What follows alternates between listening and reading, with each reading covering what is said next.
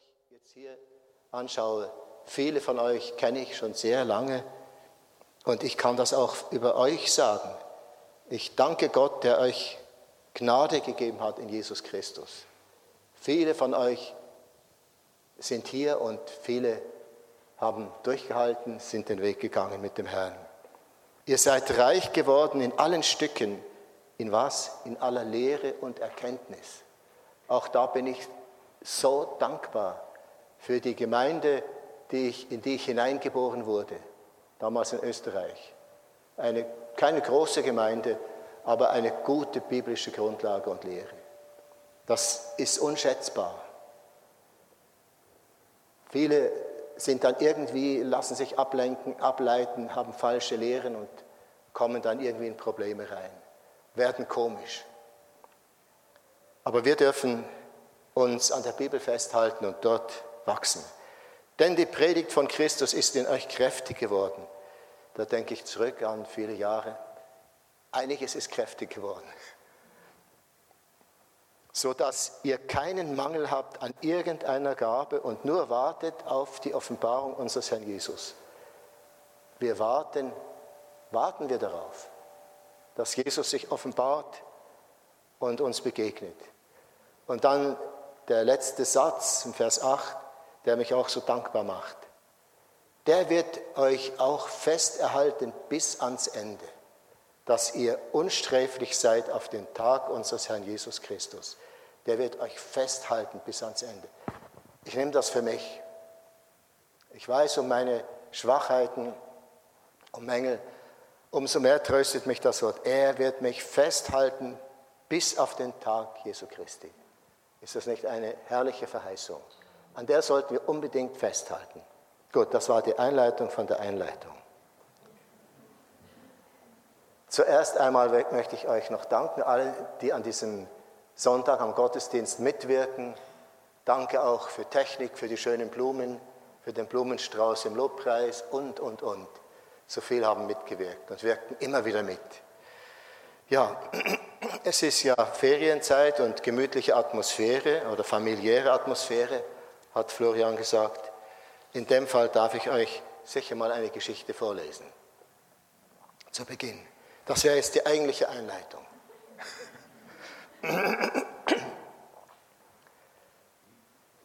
Und zwar ist es eine Geschichte, von der ich glaube, die ist wahr. Es ist ein, eine ganz besondere Geschichte mit einem verblüffenden Ausgang. Ich weiß nicht, ob sie schon mal jemand gelesen hat. Na, ich lese euch das vor. Überschrift, wer den Sohn hat, Punkt, Punkt, Punkt. Ein reicher Mann und dessen Sohn liebten es, seltene Kunstwerke zu sammeln. Sie hatten alles in ihrer Sammlung, von Picasso bis Raphael. So saßen sie oft beieinander und bewunderten ihre großartigen Kunstschätze. Als der Konflikt in Vietnam ausbrach, zog der Sohn in den Krieg. Er war tapfer und starb im Kampf, als er einen anderen Soldaten rettete. Der Vater wurde informiert und trauerte sehr um seinen einzigen Sohn. Ungefähr einen Monat später, gerade vor Weihnachten, klopfte es an der Tür. Ein junger Mann stand dort mit einem großen Paket in seiner Hand.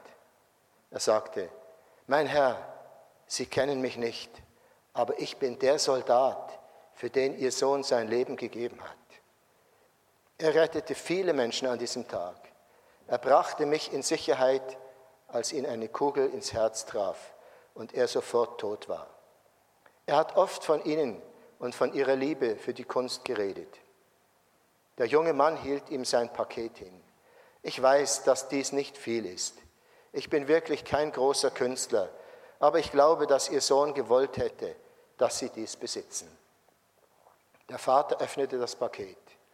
Es war ein Porträt seines Sohnes, gemalt von dem jungen Mann.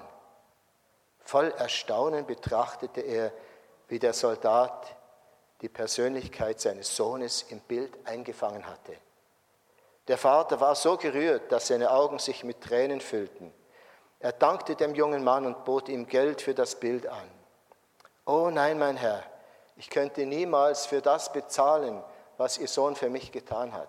Es ist ein Geschenk. Der Vater hängte das Porträt über seinem Kamin auf.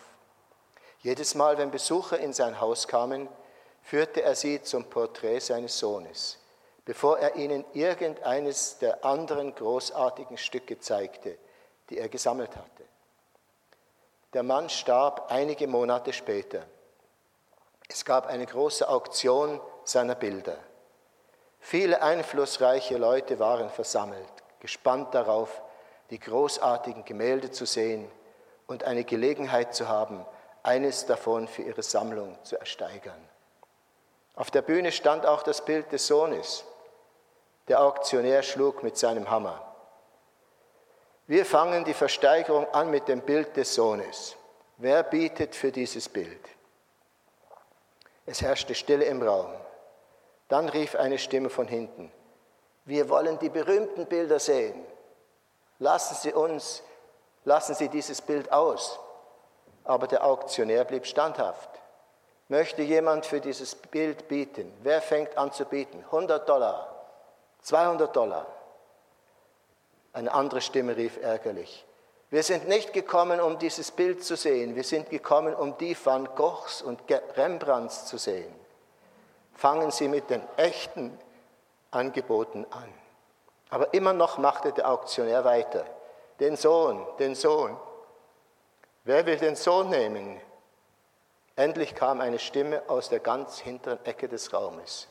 Es war der langjährige Gärtner des Mannes und dessen Sohn ich biete 10 Dollar für das Bild. Als armer Mann war das alles, was er sich leisten konnte. 10 Dollar wurden geboten. Wer bietet 20 Dollar? Geben Sie es ihm für 10 Dollar und lassen Sie uns die Meisterwerke sehen.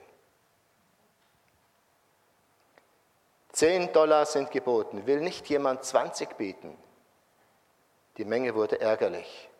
Sie wollten nicht das Bild des Sohnes, sie wollten die wertvolleren Stücke für ihre Sammlung.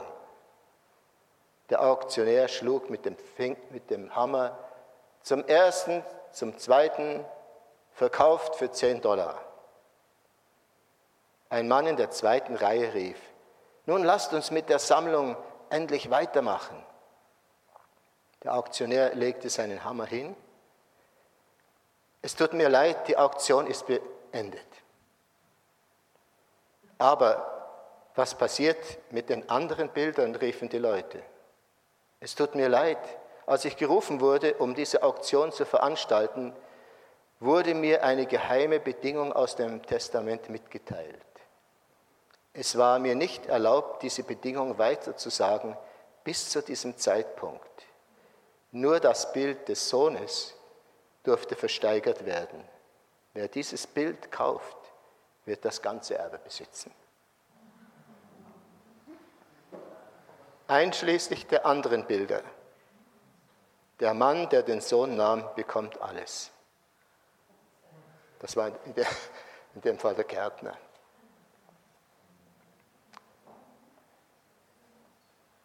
Diese Begebenheit scheint mir wahr zu sein, weil ja angeführt ist, wo der Sohn umgekommen ist.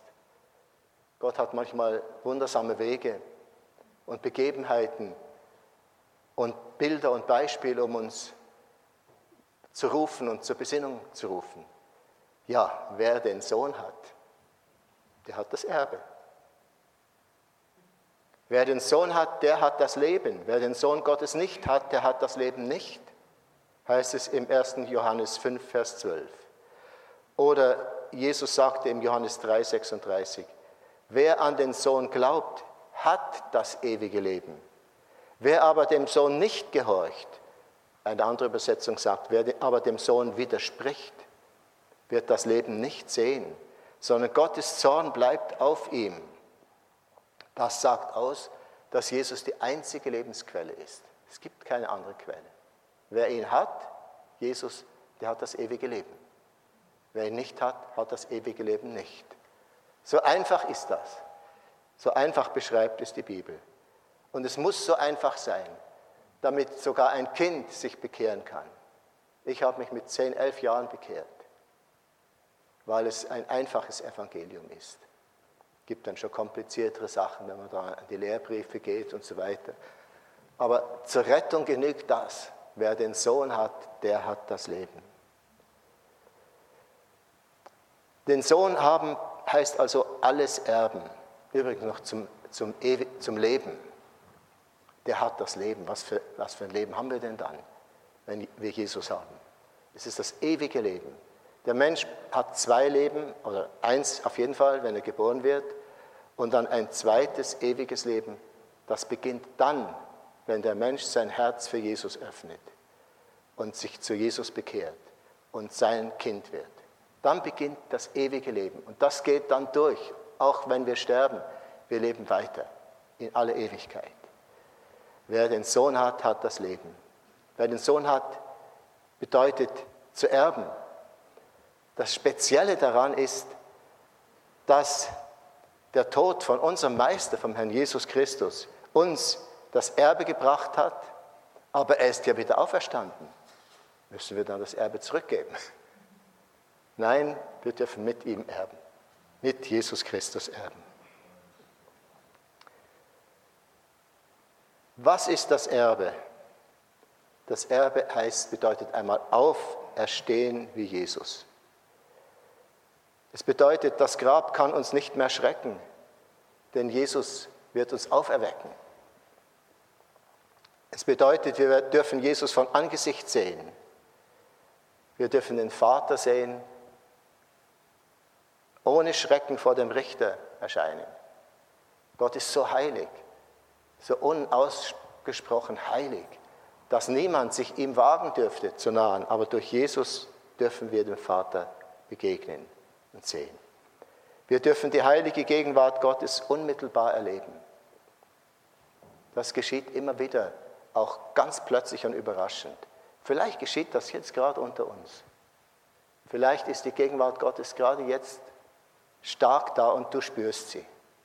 Vielleicht nur ein einziger unter uns.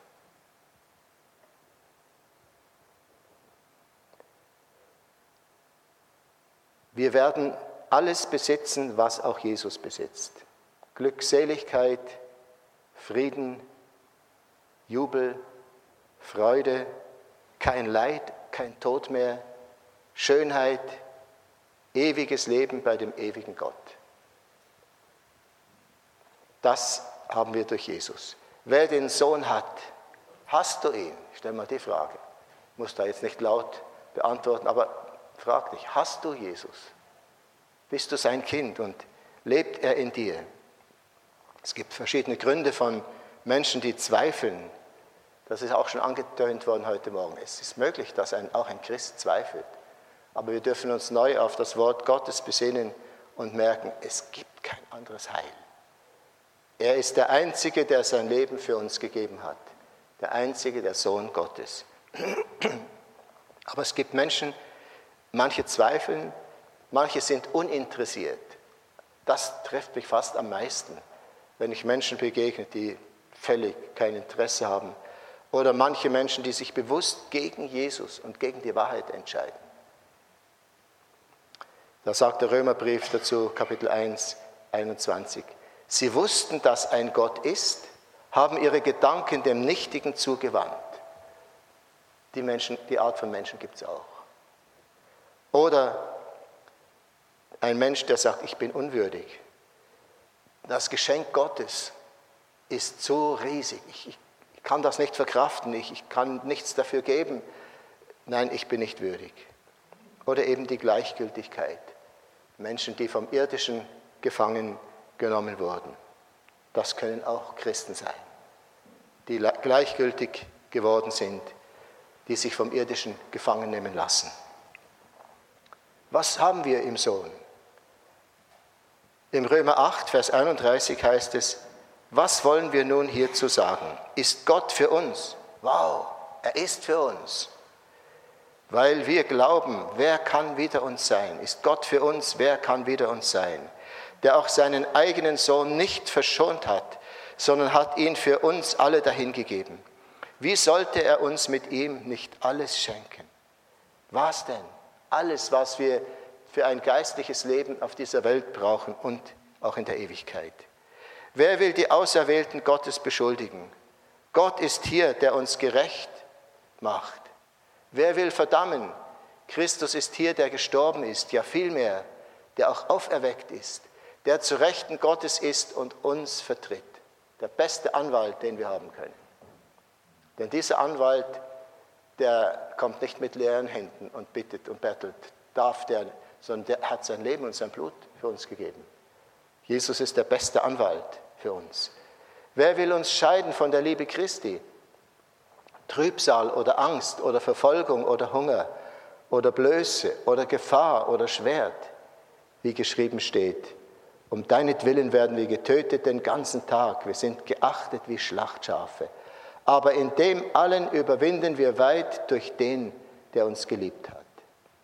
Denn ich bin gewiss, weder Tod noch Leben, weder Engel noch Mächte noch Gewalten, weder Gegenwärtiges noch Zukünftiges, weder Hohes noch Tiefes, noch eine andere Kreatur kann uns scheiden von der Liebe Gottes.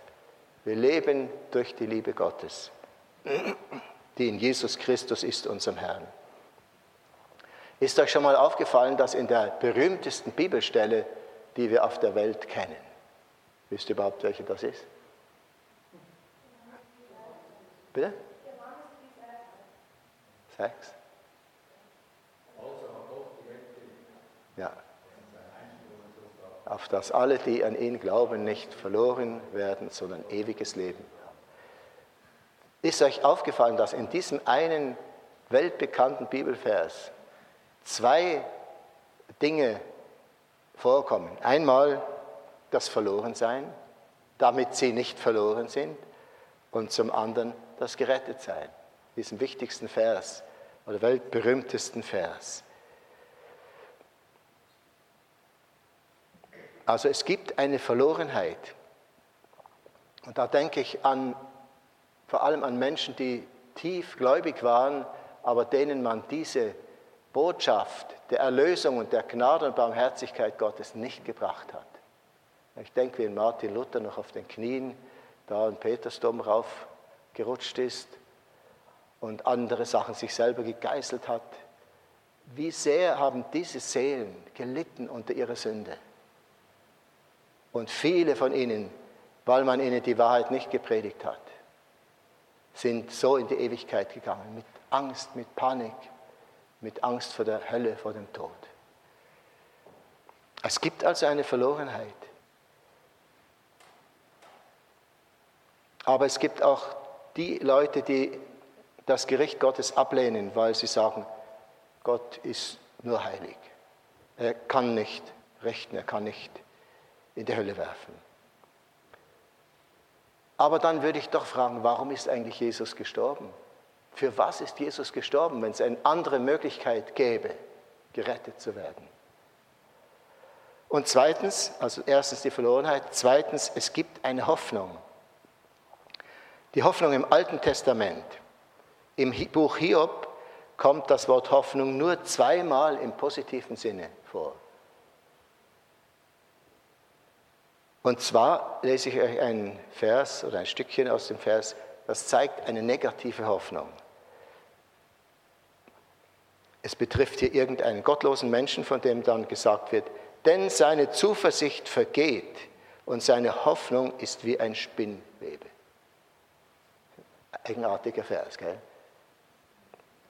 Die Hoffnung ist wie ein Spinnwebe, sagt er. Also das ist jetzt keine zuversichtliche Hoffnung, kein freudiges Glauben und Erwarten, sondern das ist, das ist Gericht. Das Opfer sieht nur die schöne rote Blume, fällt ins Netz und ist ohne Retter verloren.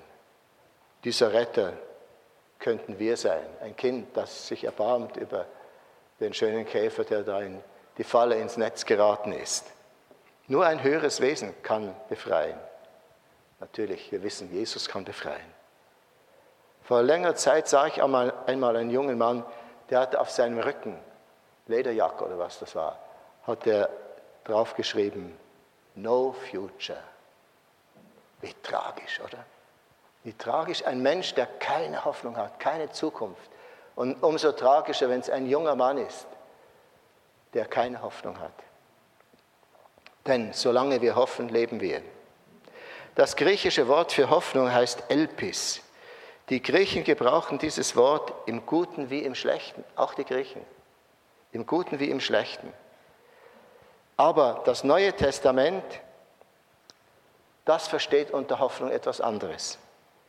In Apostelgeschichte 2, 26 heißt es, Darum ist mein Herz fröhlich und meine Zunge frohlockt.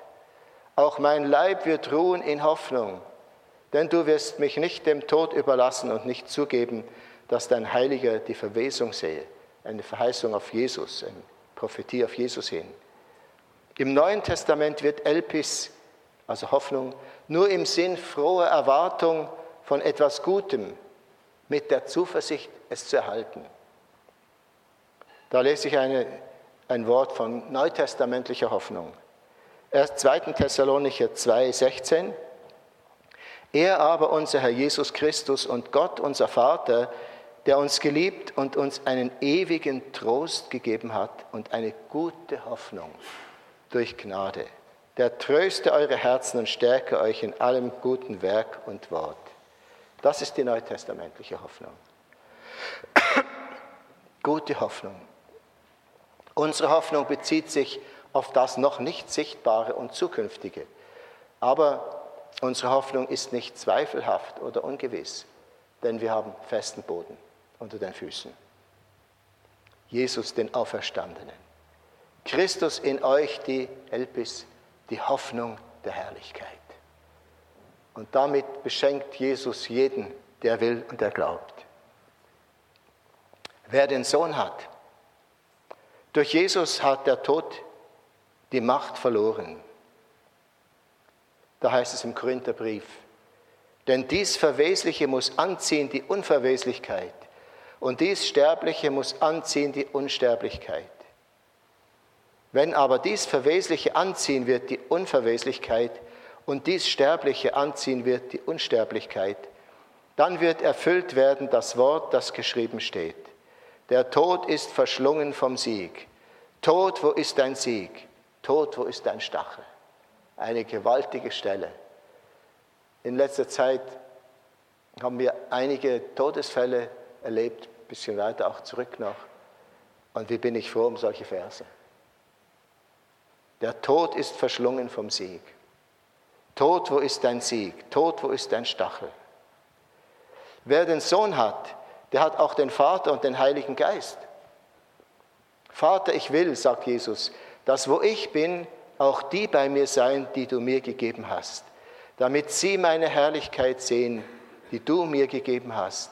Denn du hast mich geliebt, ehe der Grund der Welt gelegt war. Wer den Sohn hat, der hat ein Opfer für seine Sünden. Der auch seinen eigenen Sohn nicht verschont hat, sondern hat ihn für uns alle dahingegeben. Wie sollte er uns mit ihm nicht alles schenken? Was heißt das für uns? Alles schenken. Wir sollen und dürfen ein Leben in der Freude und im Frieden Gottes leben. Mit Jesus sind wir zur Freiheit und zum Sieg berufen. Jetzt knüpfe ich mal an an die Predigt vor zwei Wochen, wo René sagte, also ähnlich. Wir dürfen die Autorität Jesu im mutigen Glaubensgebet und im Widerstand gegen das Böse einsetzen. Lasst uns Glaubensmenschen werden, die immer mutiger werden und sich wagen, auch mit Menschen zu reden und zu beten, auch mit Kranken zu beten, auch mit Nichtchristen. Ich glaube, wir erleben den Herrn mehr, wenn wir im Glauben vorwärts gehen in diese Richtung. Und zum Schluss noch die Auswertung von dieser Geschichte. Wahrscheinlich habt ihr sie alle schon äh, erhalten. Der Sohn gab sein Leben. Ein dankbarer Freund, der durch diesen Tod des Sohnes gerettet wurde, malt ein Bild und bringt es dem Vater. Das Bild bekommt den Ehrenplatz in der ganzen Galerie. Zuerst führt der Vater seine Gäste zum Bild seines Sohnes. Das war ihm wichtiger als, wow, ich habe einen Rembrandt oder ich habe sonst irgendeinen berühmten Künstler. Das Wichtigste, was ihn am meisten berührt hatte, das war das Bild seines Sohnes. Und das war so gut getroffen, dass er sich ja wirklich verbunden fühlte. Das klang nicht, äh, sah nicht komisch aus, wie wir es wahrscheinlich komisch machen würden. wenn wir malen müssten. Sondern da lag etwas von, von dieser Art, von, von diesem Wesen dieses jungen Mannes, lag in diesem Gesicht. Und so war das immer das Erste, das sein Vater anschaute und auch seinen Gästen zeigte. Ja, und dann, niemand will das Bild des Sohnes. Das ist die tragische Seite, oder? Wir erleben das doch auch manchmal. Und wie gesagt, es trifft mich am allermeisten, wenn ich merke, da ist jemand, der. Man kommt sich dann fast so dumm vor, wie wenn wir von einer anderen Welt wären. Eigentlich sind wir es auch, oder? Wir sind nicht von dieser Welt, sondern wir haben eine neue Heimat in Jesus Christus gefunden. Ja, und dann kommt endlich der Gärtner, seine 10, 10 äh, Dollar opfert er, es war ein Opfer, weil es war das Letzte, was er sich leisten konnte. Darum hat er so lange gezögert. Aber er wollte das Bild des Sohnes haben, hatte fast nichts, wollte den Sohn haben. Und das Faszinierende ist, wer den Sohn hat, bekommt das gesamte Erbe. Dieser einfache Mann hatte das ganze Erbe, all die kostbaren, millionenschweren Rembrandts und Van Goghs und wie sie alle heißen, der hat das alles bekommen. Und auch wir dürfen erben und bekommen, was Jesus uns anbietet. Einzig, wir müssen glauben. Wer den Sohn hat, wir müssen ihn haben. Ich habe ihn. Das sage ich jetzt nicht mit Stolz. Das sage ich demütig. Ich habe ihn, weil ich an ihn glaube. Das gilt für dich auch. Gib doch dein Leben Jesus und vertrau ihm. Und lass dich beschenken von ihm. Amen.